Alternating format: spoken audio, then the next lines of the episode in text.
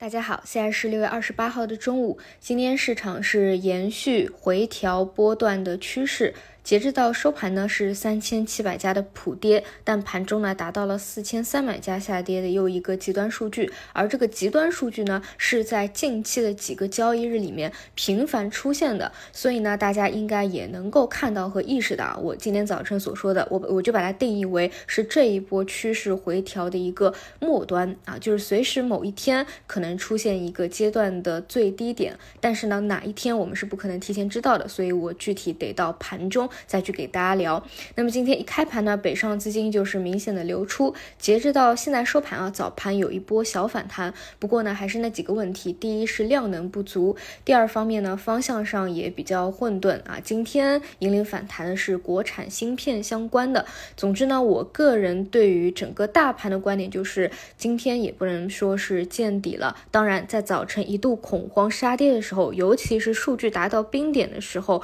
如果说你有想去。捞的这样的一个动作，我觉得问题不大。当然，我觉得更明确的一个信号还是需要去等，暂时还没有明确信号看到。那么，其实有一点我觉得很关键啊，就是我们一定要把泛 AI 和非 AI 要把它划分出来看，因为实际上今年的上半年它就是非常极度割裂的一个行情，就几百家泛 AI 的它是在走一个结构性的牛市，其他四千家其实都是走熊的。所以呢，一个很简单的道理。这一波杀跌回调的主力军、重灾军军是之前。积累了一定涨幅的 AI 加，但其实你手里有去布局和持仓的方向，其实可能并不是泛 AI 的，是一些非 AI 的。那你要知道，你手里这些持仓，它前半年根本就没有涨，本身它甚至都是回调的。那在 AI 引发市场恐慌的时候，其实你这种低位的筹码，尤其是未来会随着复苏起来的，就是尽量不要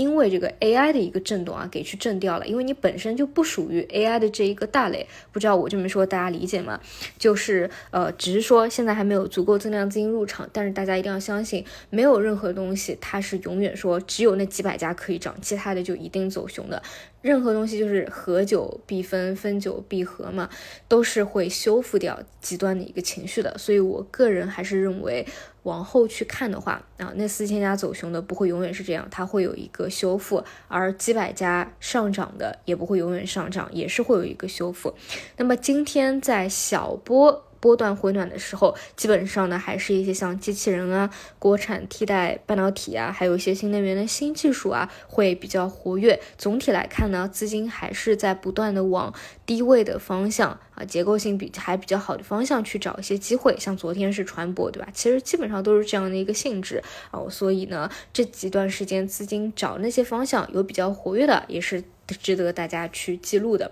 那今天杀跌的重灾区啊，依旧是 AI 方向。这个呢也并不意外。一方面呢是有利空消息啊，美就是说美国正在考虑对中国出口 AI 芯片施加新的限制。当然呢，就算没有所谓的利空事件，本身它的一个自身的周期也是在调整的波段当中。嗯，就像昨天我们看到市场是一个普反，但是 AI 恰恰作为前期的主线是非常弱势。其实也能够看出啊，短期套牢盘还是比较多，没有足够的量能的话，这一块大概率就是缩量阴跌，除非有个别的个股能够慢慢的走出来啊，比如说像昨天比较海归的华为 AI 啊，今天相对还比较强势一些，但其他大部分呢都是以杀跌为主，包括说像这一轮的。呃，罪魁祸首哈，领头羊的昆仑万维，你看今天继续大跌，它就根本就没有杀住的一个信号，真的就是短短几个交易日啊，四舍五入可以给你来一个腰斩。所以怎么说呢？就是敬畏市场啊，千万不要因为短期它是在走一个主升浪，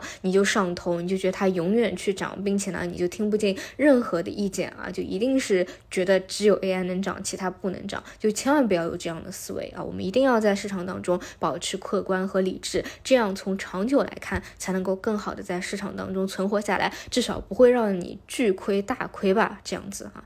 嗯，所以呃，现在来看的话，早盘那个确实是一个小冰点，但我个人认为呢，后面可能还会有一些出现啊。那这个大盘的具体在等，然后 AI 方向的话，还是尽量不要立于危墙之下啊，除非是那些特别逆势的，你可以个股去看一看啊，其他的话还是以筑底盘整的尾声节奏为主吧。好的，那么我们就晚上再见。